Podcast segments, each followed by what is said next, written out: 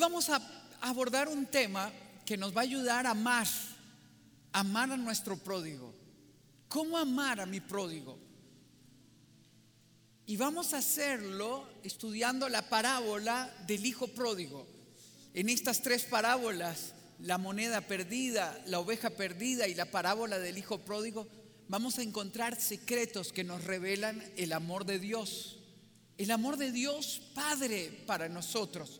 Y vamos a darnos la libertad de aplicar este amor de Dios para comprender cómo es nuestra familia, cómo debe de ser nuestra familia y cómo tratar a un pródigo de la casa.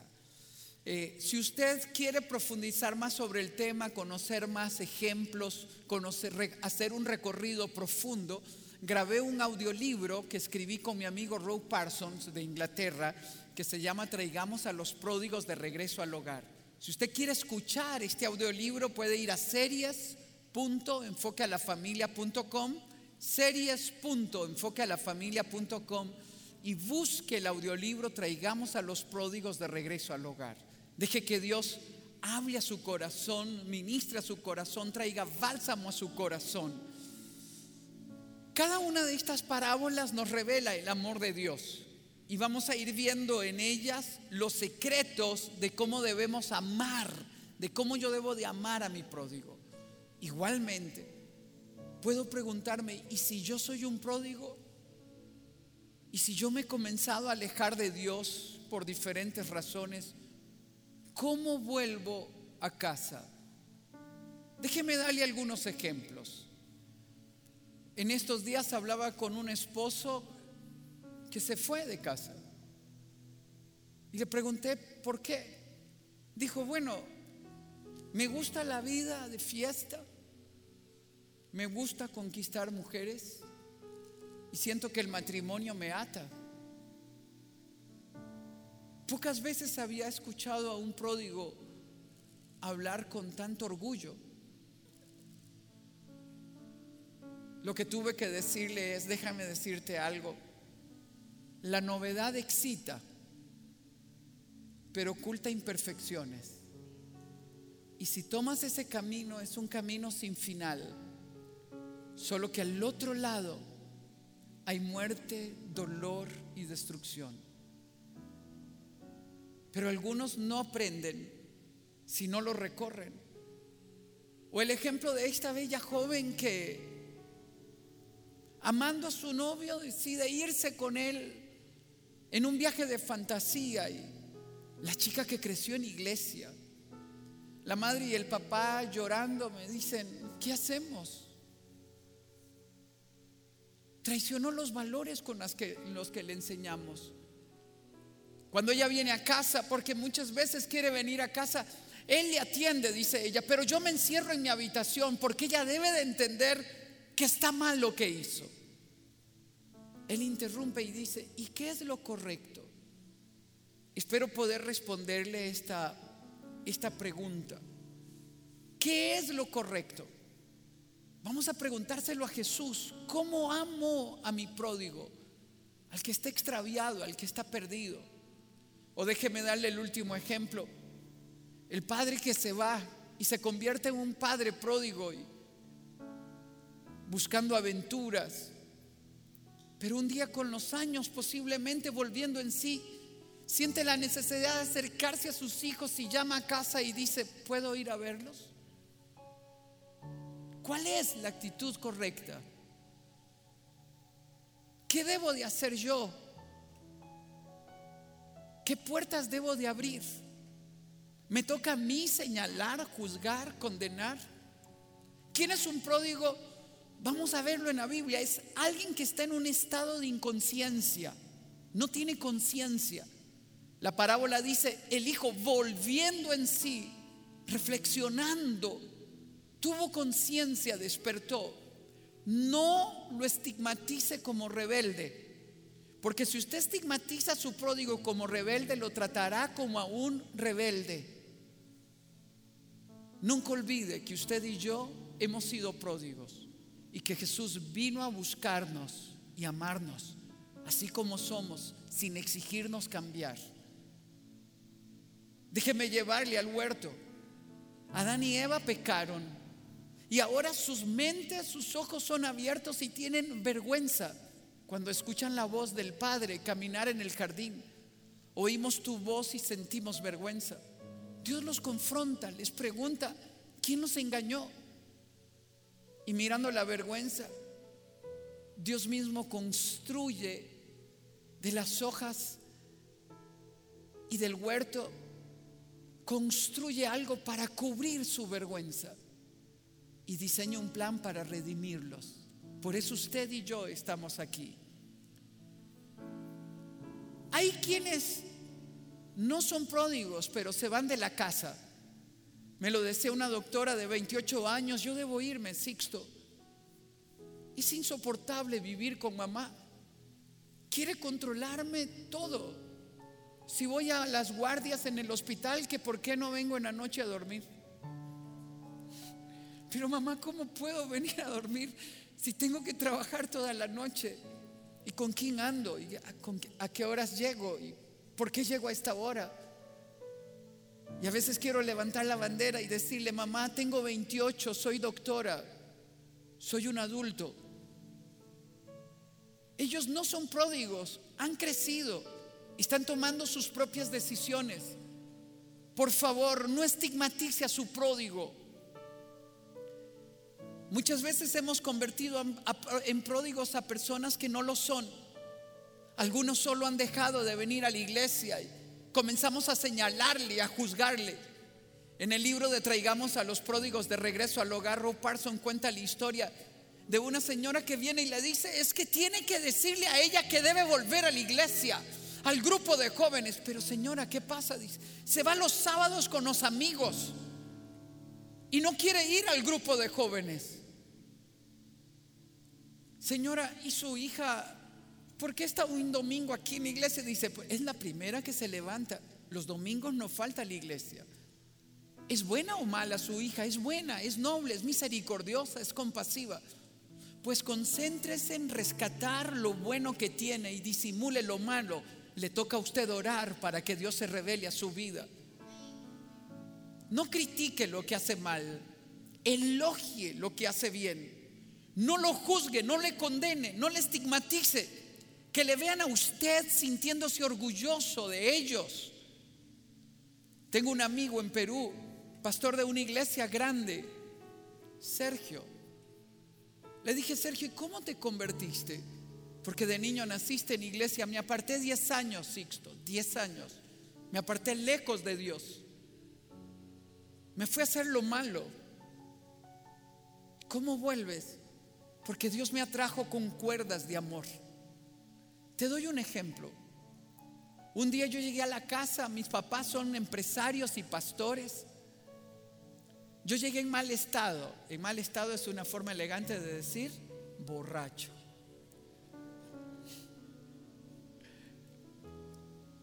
Y cuando vi a mi mamá que estaba con las líderes de la iglesia en la sala, yo quise esconderme por allá. Aquí le hago el examen. Su hijo crece en iglesia, está apartado y ahora llega borracho, en mal estado. ¿Qué hace usted cuando lo ve entrar por la puerta? Algunas hubieran hecho, Perati veres la vergüenza que me estás haciendo pasar. Si usted vive en función suyo, su pródigo no volverá a casa. Si usted vive en función de su orgullo, su corazón quedará, quedará atrapado. Dijo, pero en aquel momento me mira entrar y me llama. Sergio, venga, venga mi hijo, venga. Quiero presentarle a las hermanas. ¿Se imagina la escena? ¿Cómo está? Borracho. ¿Qué estaba viendo la mamá? ¿Al borracho? No. Estaba viendo el milagro de Dios en la vida de su hijo.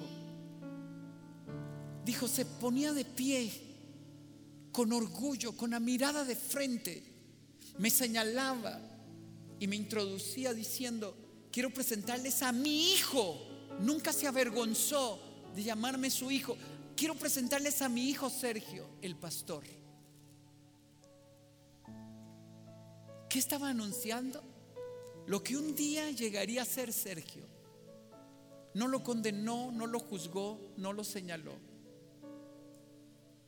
¿Cómo amar a mi pródigo? Le hago algunas preguntas existenciales para usted, no a su cónyuge, a usted. ¿Es agradable vivir con usted en casa? ¿O dan ganas de salir corriendo? Ríase solo, es con usted. Segunda pregunta. Cuando un día mi pródigo esté lejos, sea de madrugada, esté en mal estado, ¿a quién llamará? ¿Me pedirá que vaya por él? ¿Me llamará a mí? ¿O tendrá miedo a mi reacción?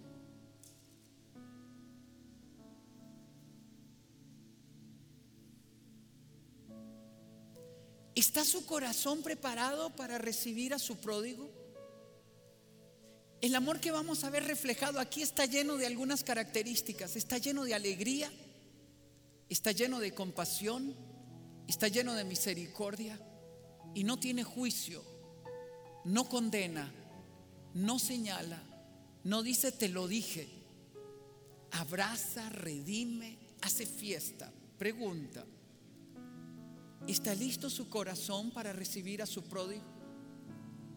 Vamos a suponer que su pródigo se fue de la ciudad y un día viene por trabajo a la ciudad donde usted vive. Este ejemplo está también en el libro. Y te llama y te dice, mamá, papá, estaré en la ciudad por trabajo. Voy a hospedarme en tal hotel. Me gustaría tomar un café si quieres. ¿Qué diría usted? En este ejemplo, el papá le dice, ¿y por qué no vienes a casa, hijo? Ven a casa. No solo un café, sería hermoso cenar juntos. Y cuenta el hijo pródigo que volvió a Dios. Dijo, aquella noche que llegué a casa no me pregunté lo malo, no me preguntaron lo malo que hice, por qué desperdicié la herencia, por qué he tomado estas decisiones, por qué me alejé de Dios, solamente me amaron. Mi habitación estaba intacta, tal y como yo la había dejado. Cuando estaba acostado, la puerta sonó y era mi papá.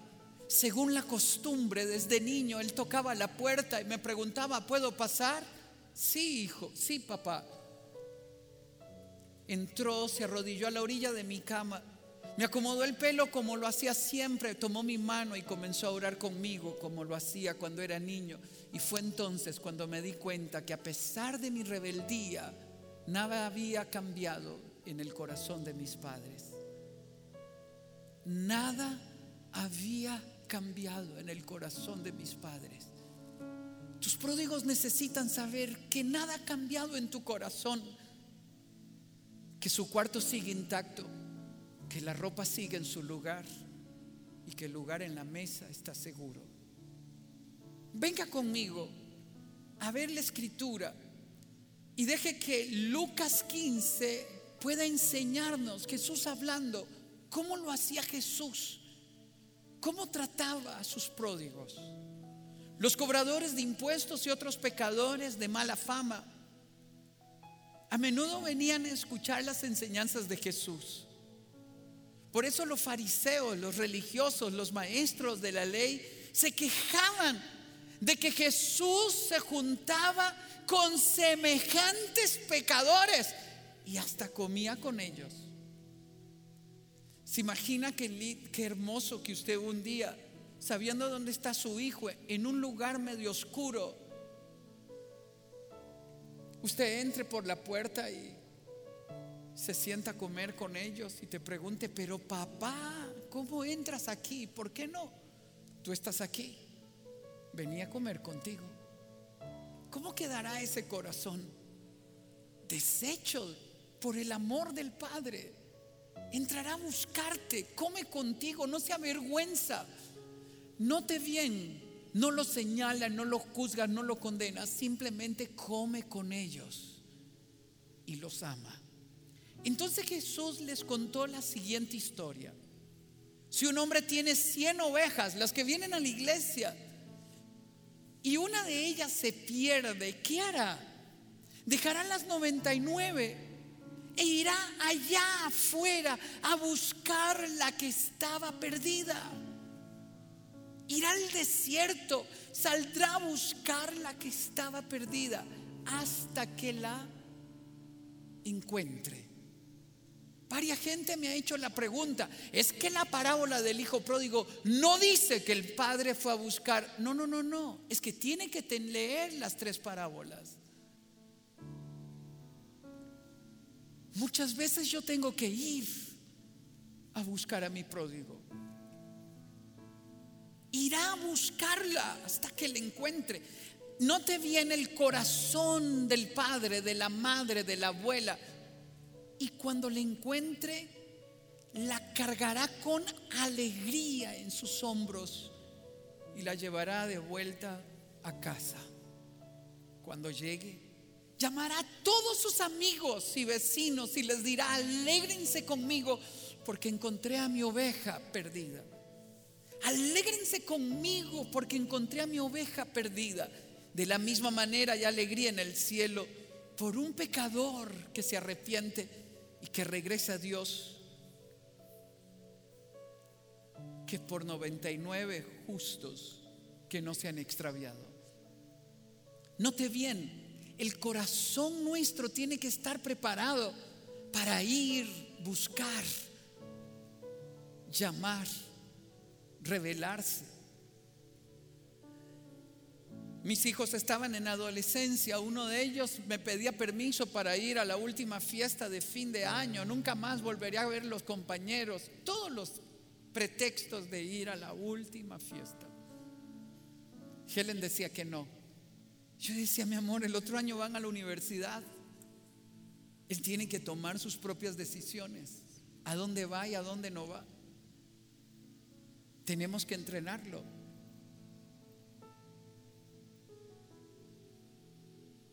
Puedes ir, te busco a la una. No, pero ¿por qué a la una? Todos se quedan hasta mañana, pero ¿por qué? ¿Pero por qué? ¿Pero por qué? ¿Ha escuchado eso en algún lugar?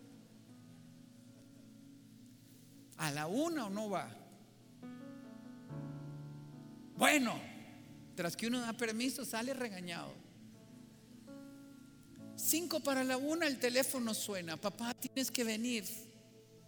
Encontraron armas y droga aquí. Y como somos menores de edad, la policía está aquí. No podemos salir si los papás no vienen. Qué duro, qué noche oscura. Qué dolor.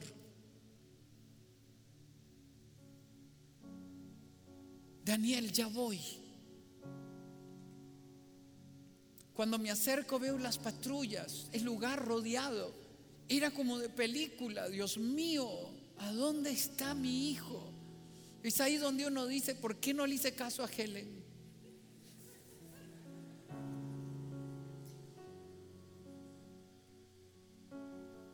Qué vergüenza, la policía está que no me conozca, Dios, que no me conozca.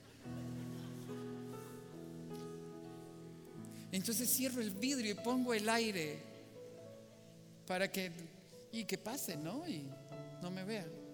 No, dice, pare y baje el vidrio. Y cuando me ve el tarro me dice, es increíble pensar que un hijo suyo esté aquí. No queda nada. Usted dice, tierra, trágame. Usted no, no, no me dijo, pastor, oiga, usted es el de enfoque a la familia. No, no, no, dice, porque de enfoque a la familia, no debería estar pasando esto. Pero pasa. Todos vamos a vivir noches oscuras.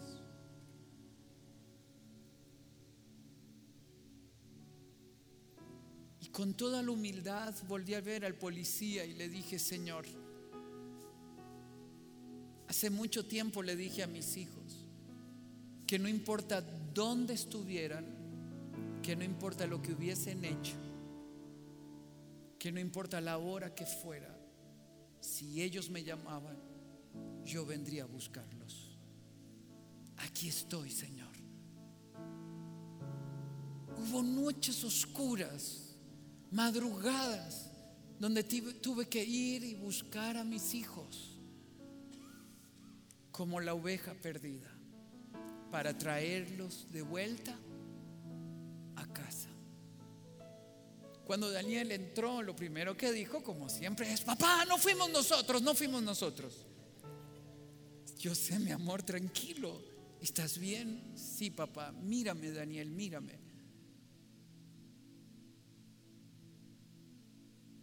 Siempre llame a casa y yo voy a venir por vos. Siempre. Sus hijos necesitan oírlo. Por más oscuro, por más tenebroso, por más en mal estado que estén, yo necesito asegurarme que ellos sepan que pueden llamarme porque soy su papá.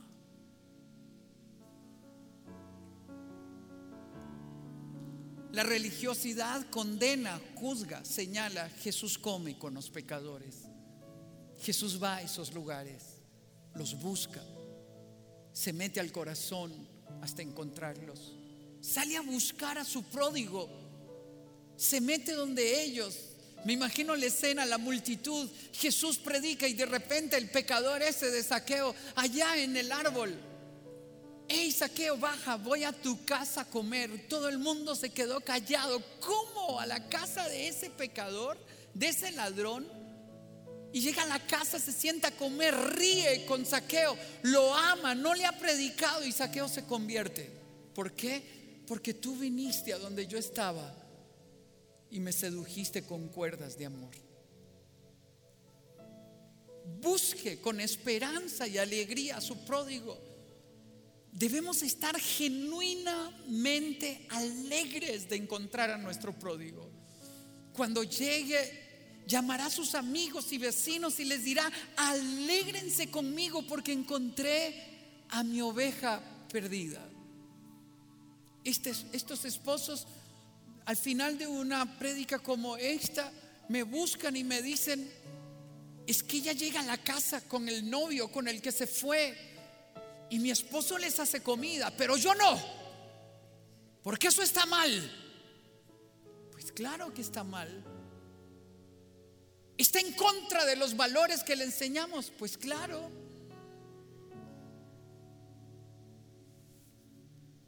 Pero eso me faculta para condicionar mi amor? No. Yo lo único que le dije, señora, ¿alguna vez usted ha pecado contra Dios? Me dice, sí. ¿Y alguna vez la ha desconocido como hija? Nunca. ¿Alguna vez le ha quitado la comida porque usted andaba en rebeldía? No. Pues igual hágalo con su hija. Simplemente ámele. Pero ¿cómo sabrá que está mal lo que hace si no se lo digo? El único que convence de pecado es el Espíritu Santo, no yo. A mí me toca clamar para que Dios se revele a su vida.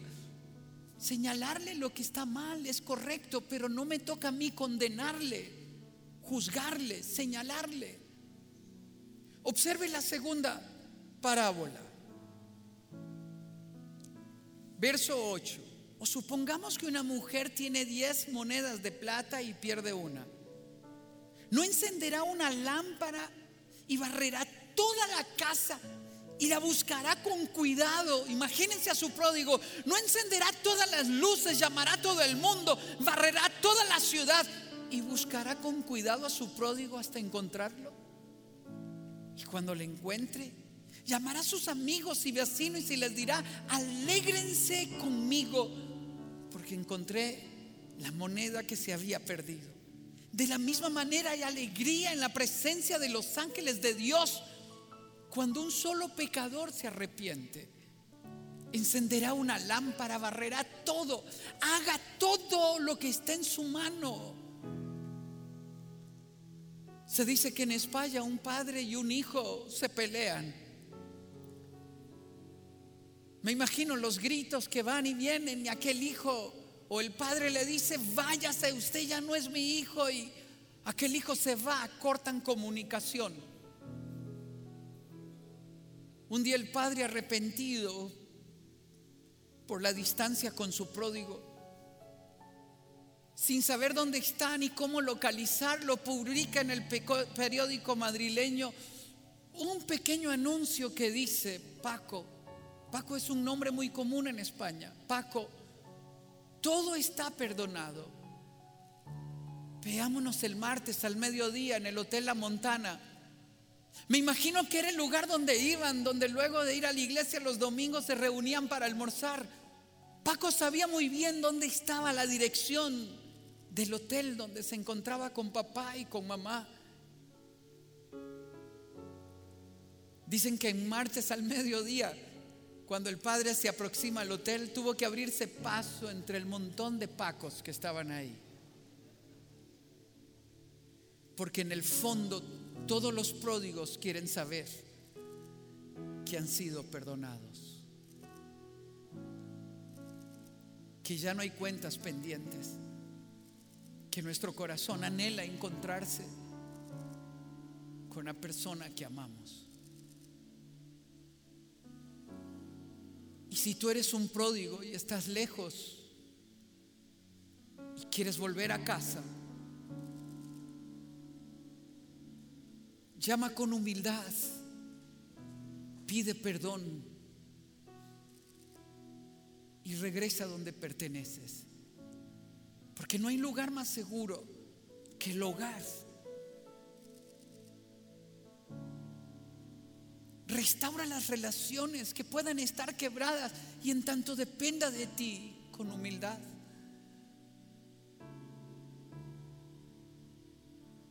Di, ya no soy digno de ser llamado tu hijo. Observe la parábola del hijo pródigo. Para ilustrar esta enseñanza, Jesús le contó la siguiente historia. Un hijo tenía dos hijos, un padre tenía dos hijos. Note bien un detalle, aquí hay dos pródigos. El hijo menor le dijo a su padre, quiero la parte de mi herencia, herencia ahora, antes de que mueras viejo. Seguro, era la imagen. No me importas tú, me importa la plata. Qué impresionante. Entonces su padre accedió y dividió sus bienes entre los dos hijos. Según la costumbre de aquella época, el hermano mayor se le daba una doble porción porque asumía la responsabilidad de ser el patriarca de la tribu cuando el padre faltara. Pocos días después el hijo menor empacó sus pertenencias y se mudó a una tierra distante. La intención es, no quiero que me digan con quién anda, qué horas viene, por qué se fue y por qué llegó en este estado. Me suena conocida la frase. Se fue lejos. Se mudó a una tierra distante donde derrochó todo su dinero, no le costó. Y vivió desenfrenadamente. Al mismo tiempo que se le acabó el dinero, hubo una gran hambruna, en todo el país y él comenzó a morirse de hambre. La noche llegó. Convenció a un agricultor local de que lo contratara y el hombre lo envió al campo para que diera de comer a los cerdos. El joven llegó a tener tanta hambre que hasta las algarrobas con las que alimentaban a los cerdos le parecían buenas para comer. Pero nadie le dio nada. Cuando usted ya no tiene dinero, ya no tiene amigos y ya no hay fiesta. Cuando las, cuando las luces brillan, todos están a su lado. Espere que las luces se apaguen, que su cuerpo ya no tenga la misma belleza, que usted ya no tenga las mismas comodidades. Solo los de verdad quedan. ¿Sabe quiénes son? La familia.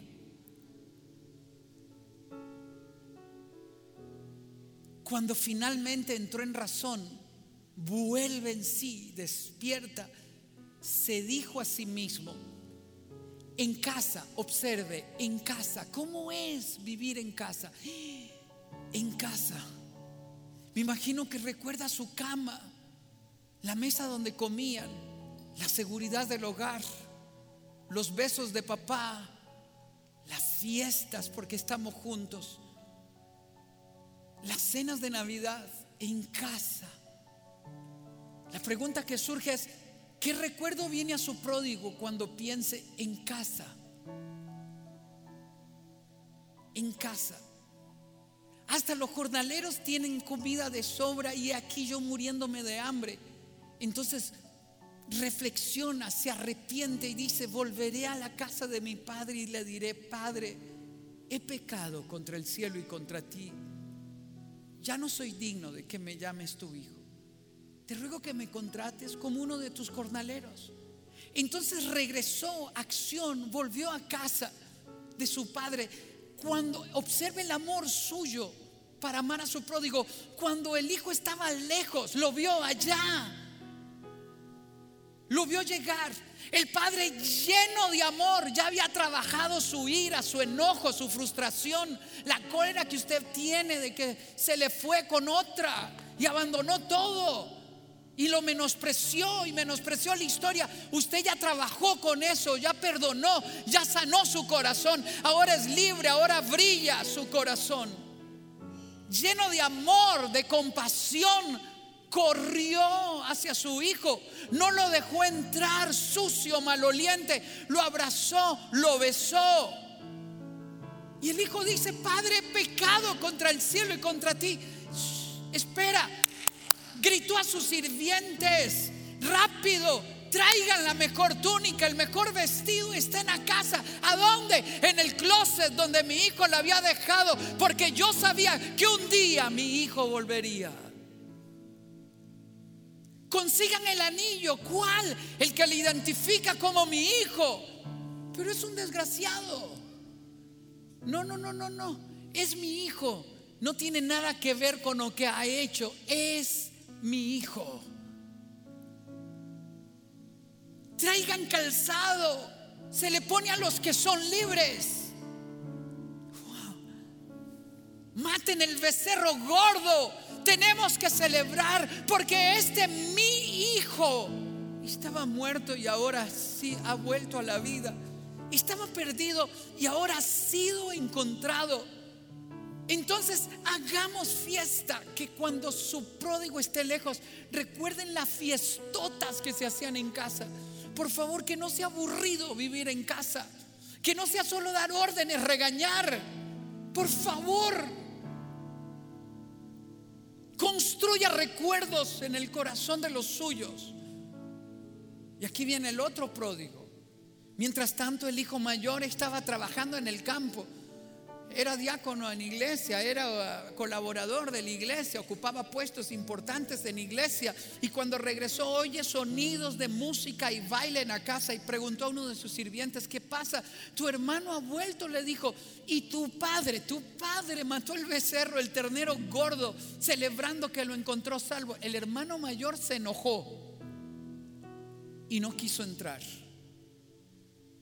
No soportó la escena su padre salió y le suplicó que entrara, pero él respondió, todos estos años he trabajado para ti como un burro y nunca me negué a hacer nada de lo que me pediste.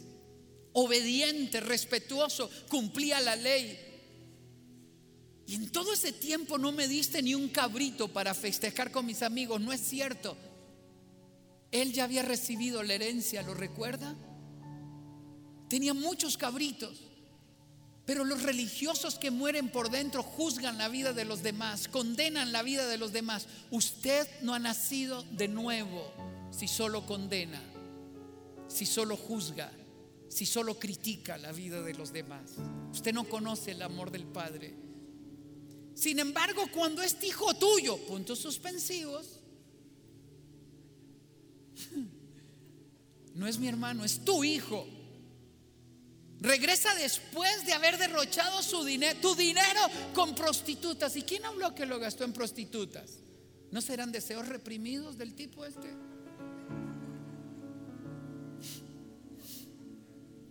Mi hermanillo se me adelantó.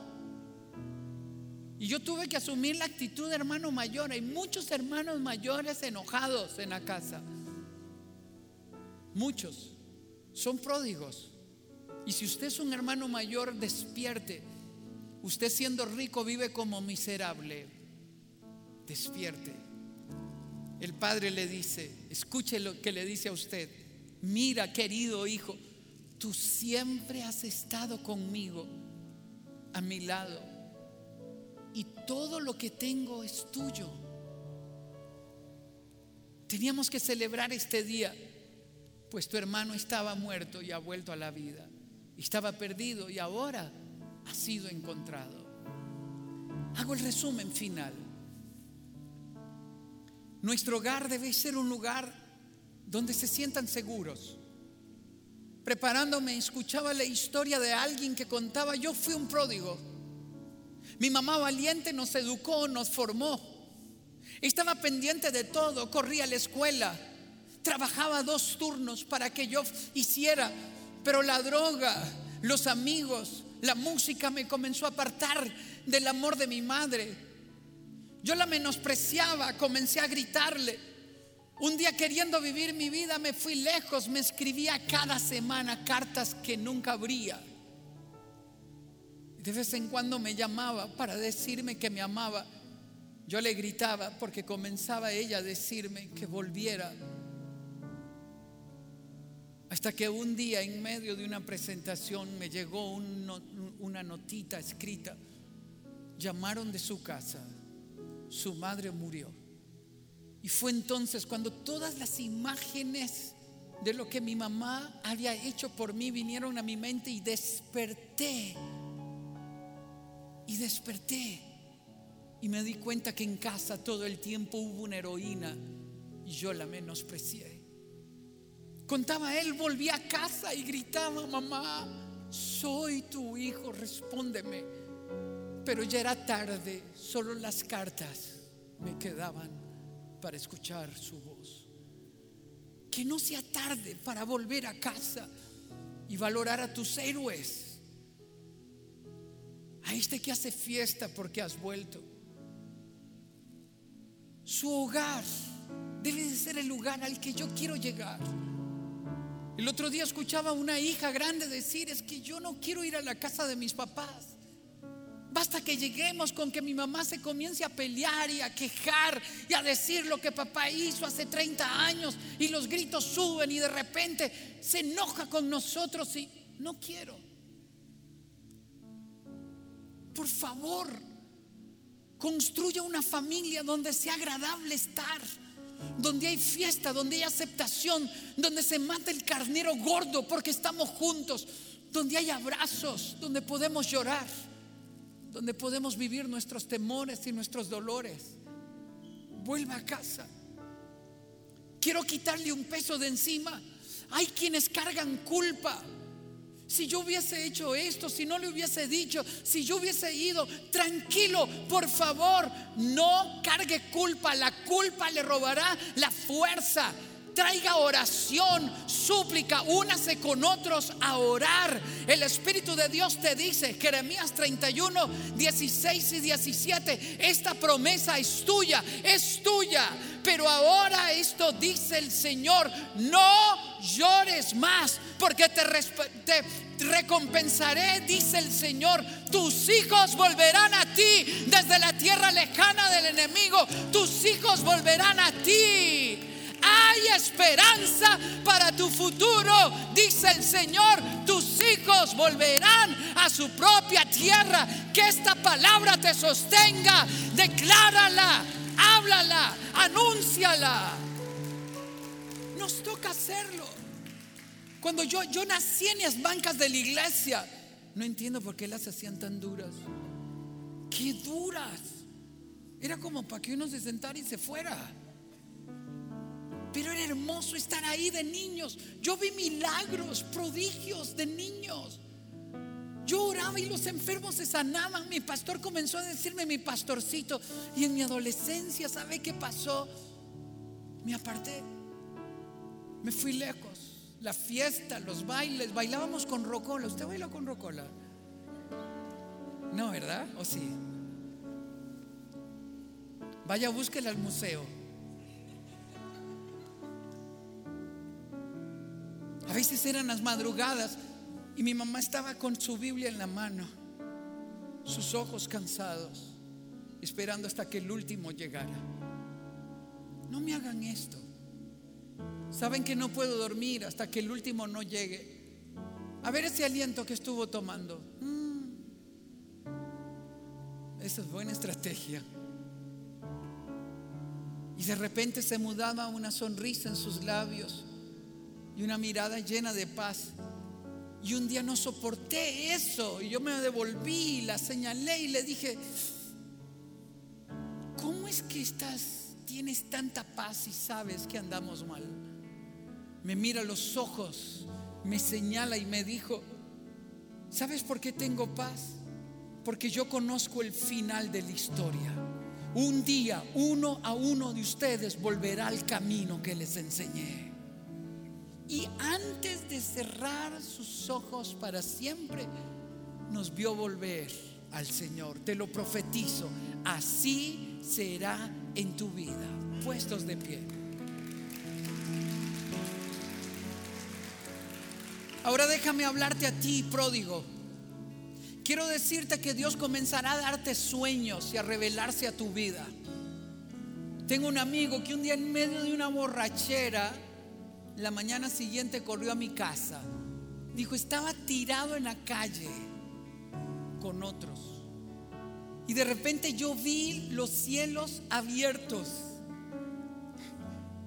Y tuve una revelación de Jesús donde me llamaba por nombre se desesperó, dice, todo el guaro se me fue.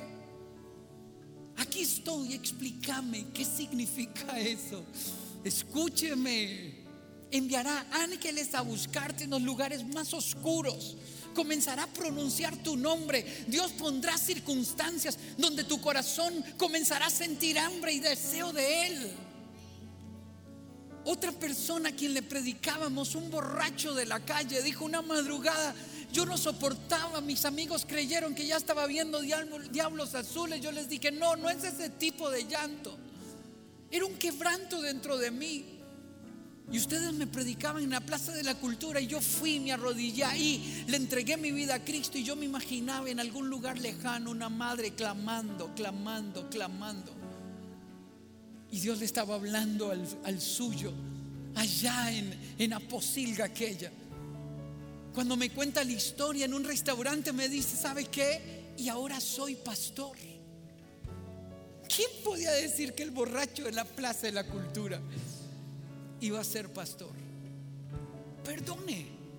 Libere el poder del perdón. Escúcheme. No habrá reencuentro hasta que no haya alegría en su corazón. Y no habrá alegría en su corazón hasta que no haya perdón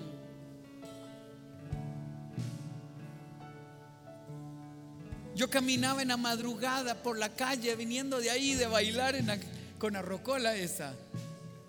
Rocola no es una muchacha, era el aparato. Era la una de la madrugada y de repente oigo una voz que me llama. Me dice, Sixto, te estoy llamando. Yo conocí esa voz porque me llevaron a la iglesia de niño, me predicaron en la casa de Cristo, mi mamá leía la Biblia, yo conocía esa voz y sabía lo que tenía que hacer. Fui a mi casa, me arrodillé y le di mi corazón, porque me atrajo con cuerdas de amor.